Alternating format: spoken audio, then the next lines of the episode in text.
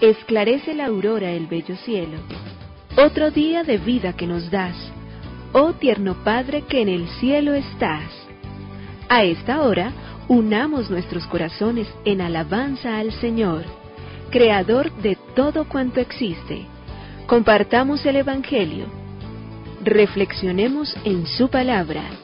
Esto es, Esclarece la Aurora, con el Padre Antonio Ramírez. Bienvenidos.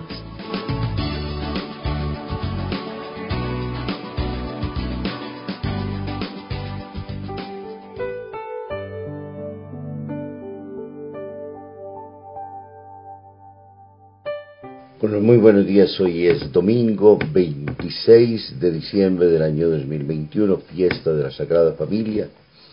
A ella le queremos hoy dedicar particularmente nuestra reflexión, nuestro amor, pero de manera especial queremos pedirle que ella misma intervenga por tantos, por tantos familias que están en crisis, por tantas que están viviendo situaciones complejas, por tantos que están pasando momentos eh, muy, pero muy difíciles desde el punto de vista emocional, desde el punto de vista económico, desde el punto de vista de las relaciones, de tantas situaciones como se presentan indudablemente en la vida y hacen que las cosas tristemente no luzcan, ni vivan, ni se sientan como deberían ser.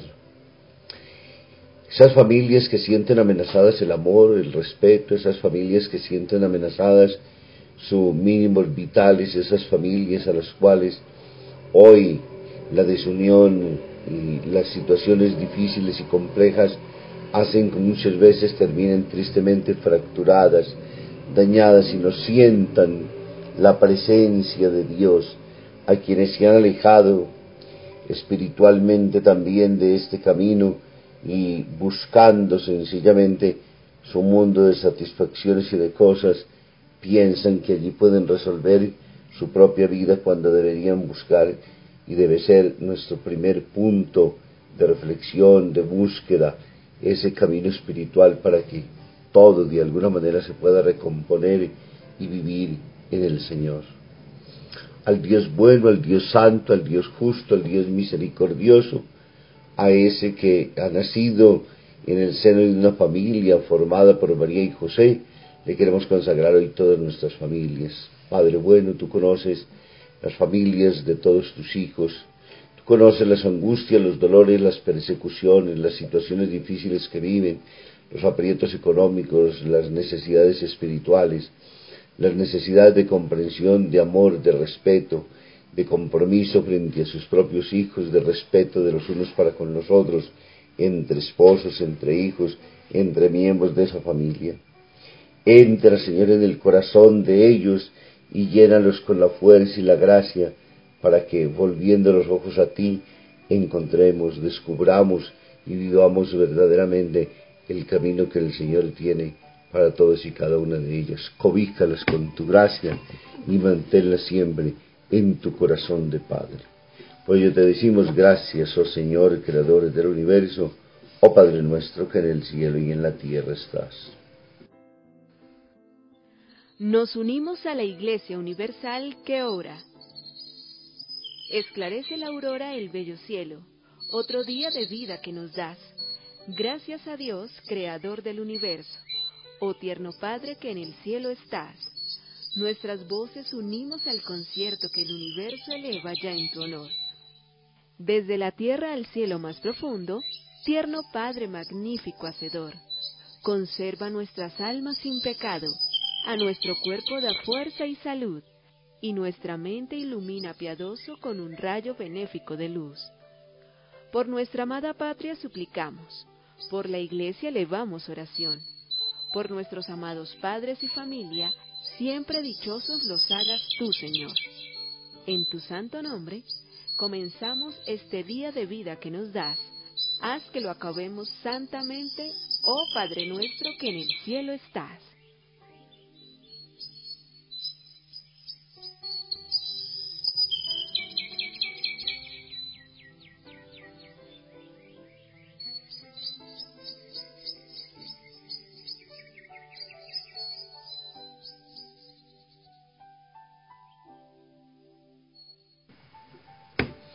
Continuando con nuestra exhortación, Evangelium Gaudium del Papa Francisco, entonces nos dice hoy justamente en el numeral 123, en la piedad popular puede percibirse el modo en que la fe recibida se encarnó en una cultura y se sigue transmitiendo. En algún tiempo la mirada con desconfianza ha sido objeto de revalorización por décadas posteriores al concilio. Fue el Pablo VI en su aportación apostólica Evangelium Nunciandi quien dio un impulso decisivo en este sentido. Allí explica que la piedad popular refleja una sed de Dios, no solamente por los pobres y los sencillos pueden conocer y que hace capaz de generosidad y sacrificio hasta el heroísmo cuando se trata de manifestar la fe. Más cerca en nuestros días, el Papa emérito Benedicto XVI de América Latina señaló que se trata de un precioso tesoro de la Iglesia Católica y que en ella aparece el alma de los pueblos latinoamericanos. Aquí una invitación entonces del Papa a apreciar de manera muy concreta esta que es un don y una gracia que se expresa a través de la piedad popular que tantos de nuestros hermanos y hermanas entonces nos enseñan a nosotros a vivir y que nos enseñan a encontrar en ellas las raíces y las fuentes en las cuales nos alimentamos como creyentes, que ese sea para nosotros también hoy, no desdeñada, sino ante todo y por encima de todo siempre valorada. Proclamación del Santo Evangelio según San Lucas. Gloria a ti, Señor. Los padres de Jesús solían ir cada año a Jerusalén por la fiesta de la Pascua. Cuando Jesús cumplió doce años, subieron a la fiesta según la costumbre y cuando terminó se volvieron. Pero el niño Jesús se quedó en Jerusalén, sin que lo supieran sus padres. Estos creyendo que estaba en la caravana, anduvieron el, camino de un día y se pusieron a buscarlo entre los parientes y conocidos. Al no encontrarlo, se volvieron a Jerusalén buscándolo. Y sucedió que a los tres días lo encontraron en el templo, sentado en medio de los maestros, escuchándolos y haciéndoles preguntas. Todos los que lo oían quedaban asombrados de su talento y de las respuestas que daba. Al verlo se quedaron atónitos y le dijo su madre, Hijo, ¿por qué nos has tratado así? Tu padre y yo te buscábamos angustiados. Él le contestó, ¿Por qué me buscaban? No sabían que yo debo estar en las cosas de mi Padre, pero ellos no comprendieron lo que les dijo. Él bajó con ellos y fue a Nazaret y estaba sujeto a ellos. Su madre conservaba todo esto en su corazón. Jesús iba creciendo en sabiduría y en estatura y en gracia ante Dios y ante los hombres. Palabra del Señor. Gloria a ti, Señor Jesús. Las lecturas que tenemos en este domingo nos conducen indudablemente a mirar la fiesta de la cual al inicio de la celebración hacía referencia. La Sagrada Familia de Nazaret, el hogar conformado por María y José y su hijo Jesús. De la primera lectura en el libro de ese sapiencial Sirácida, encontrábamos entonces un elogio necesario y urgente, y quizás hoy debe sonar y resonar con toda la profundidad en medio de nuestros ambientes familiares, donde se ha perdido el respeto, donde los hijos se igualan a los padres, donde los padres pierden la condición y la característica de guías y de orientadores de sus hijos, donde hoy se vive un ambiente terriblemente estresado, confrontativo, dañino, para quienes apenas abren los ojos y comienzan a crecer. Y lo primero que nos hace el libro del Sirasi de a nosotros reconocer es cómo la responsabilidad de los hijos es siempre respetar a sus padres aún en la vejez y aunque perdieran el juicio. Este cuarto mandamiento que nosotros honramos y del cual el texto de la legislación nos enseñó a honrar padre y madre, nos lo muestra él hoy con la infinidad de bendiciones. Podríamos decir que es el único mandamiento de los diez establecidos que contiene promesas para quienes lo obran y lo honran según el querer y la voluntad de Dios. Según la palabra que Él mismo nos ha dirigido hoy. El Señor honra más al Padre que a los hijos y afirma el derecho de la madre sobre ellos. Quien honra a su Padre expía pecados, son perdonados. Y quien respeta a su madre es como quien acumula tesoros. He ahí, en este libro de sabiduría y de gracia, cómo entonces el autor sagrado, con poco tiempo de distancia entre aquel que es el recién nacido, más o menos unos 200 años antes de Cristo, está haciendo ya estas bellísimas promesas que son constatables. Lo importante aquí es descubrir que Dios y quien se fije de manera particular en lo concreto de la vida, de los hijos que respetan y aman a sus padres, de los padres que aman y respetan a sus hijos, la bendición, cómo se prolonga en el tiempo y cómo es de bello encontrar hogares donde la paternidad y la maternidad son mirados con ojos de respeto, de benevolencia, de gratitud, de lo que ellos se merecen después de haber dado a luz un hijo. Quien honra a su padre se alegrará de sus hijos y cuando rece será escuchado. Continúa con las bendiciones ya venimos contando entonces las que nos está diciendo, primero expía los pecados, les son perdonados. Luego, quien respeta a su madre acumula tesoros. Y luego nos dice que quien honra al Padre, cuando rece, será escuchado. Y continúa todavía el mismo autor sagrado. Quien respeta a su Padre tendrá larga vida. Y quien honra a la Madre obedece al Señor. Y vienen las recomendaciones finales que hace el autor. Hijo, cuida de tu padre en su vejez y durante su vida no le causes tristeza. Aunque pierda el juicio, sé indulgente con él y no lo desprecies, aún estando tú en pleno vigor porque la compasión hacia el Padre no será olvidada y te servirá para reparar tus pecados. Vuelve a insistir sobre la bendición ya regalada y sobre las promesas entonces hechas justamente.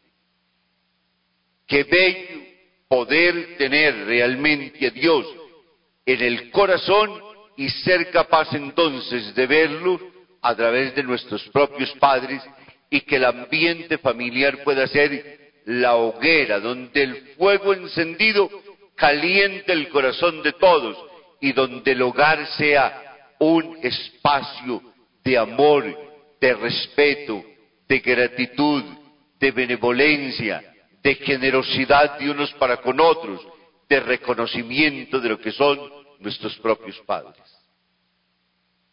Qué triste que tengamos nosotros que llegar a ser padres o envejecernos para conocer esa gracia. Gracia de la cual Jesús afortunadamente logra hacerlo a muy temprana edad. A los 12 años ya hay la elección suya. Cuando sus padres le recriminan del por qué los ha tratado así, no los ha abandonado, no se ha opuesto a la autoridad, no ha rechazado lo que significa la guía y la enseñanza de sus propios padres y lo lleva al Padre auténtico y verdadero. De sus respuestas, de sus preguntas, ya sale justamente ese aire infinito de conocer y celebrar a Dios, pero ahora con las palabras a María, no sabíais que yo debía encargarme, debía dedicarme, debía vivir en las cosas de mi Padre, es decir, lo coloca al centro de su propia vida. Entra en el corazón más íntimo de lo que significa la ley.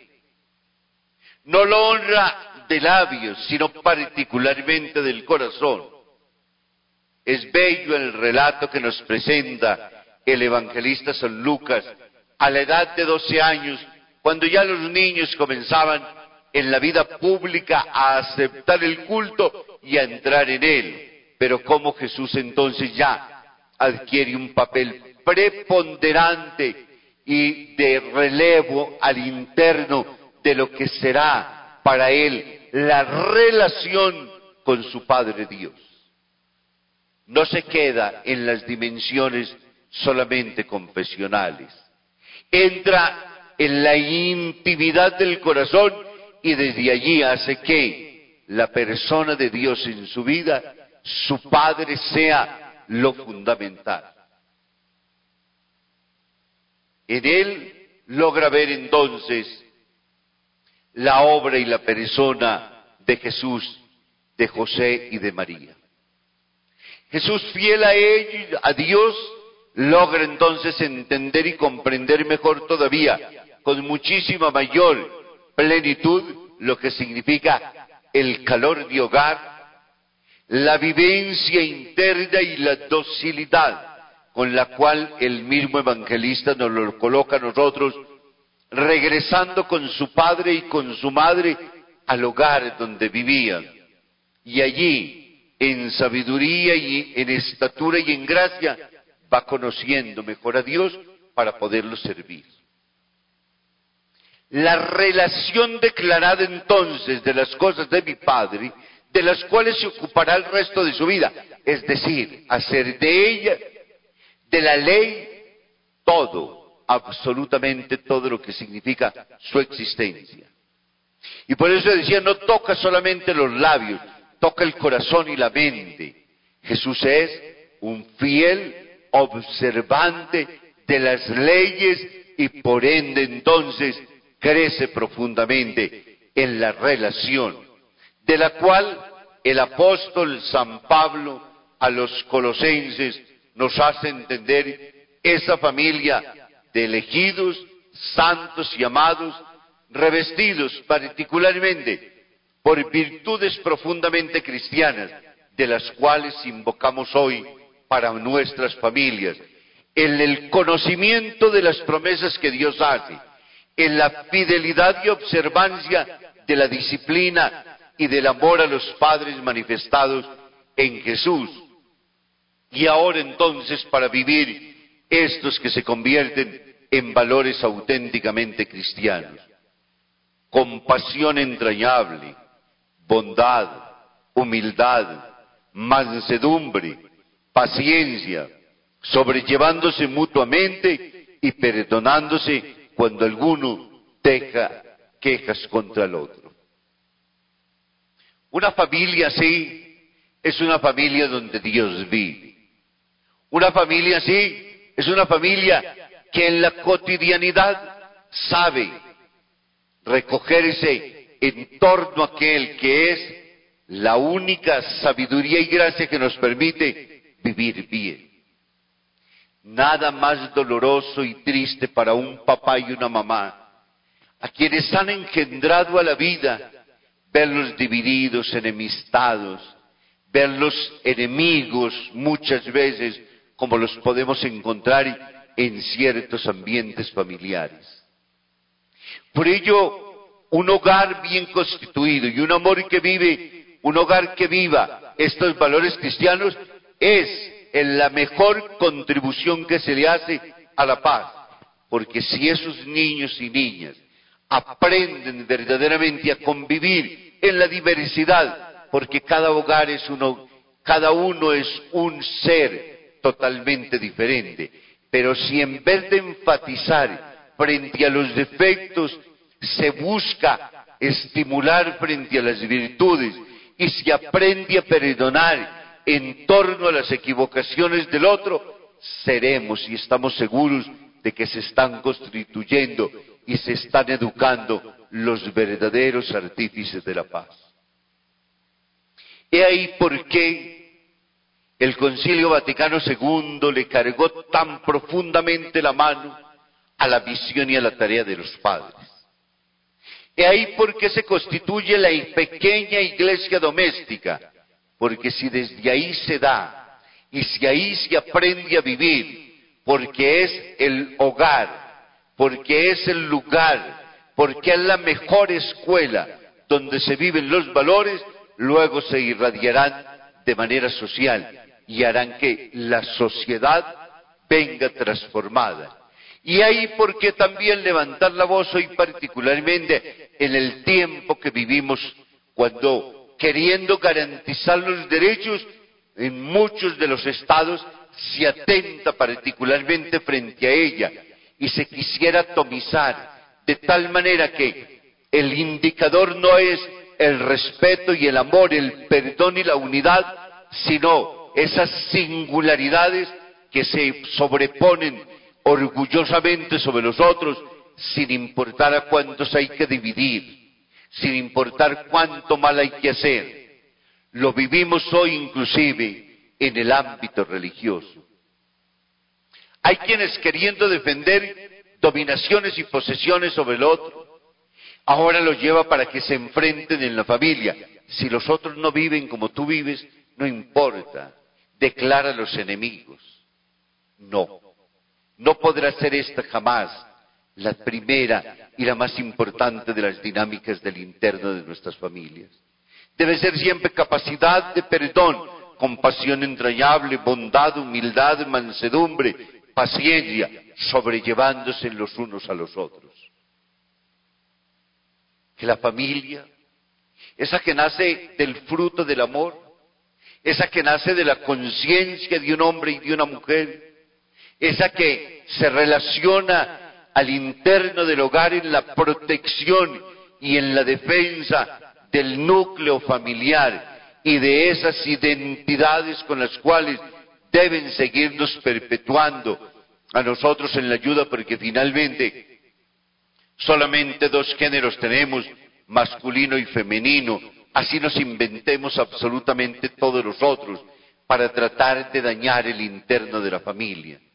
Bien acertadamente decía un sacerdote predicador, las constituciones de los países pueden decir que los, burros pueden volar, pero de allá que les salgan alas hay una gran diferencia. Entonces, de igual manera también lo evocamos hoy para nuestras familias.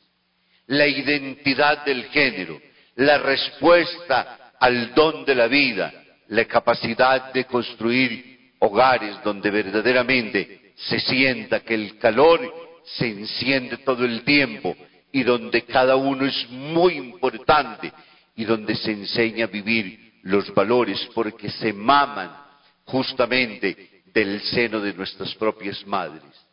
Que hoy nuestras familias, amenazadas por tantas ideologías de género, por situaciones culturales, por situaciones políticas, por tantas adversidades, pueda sobrevivir, porque ella es el núcleo, porque ella es la primera constructora de verdaderos y auténticos ciudadanos.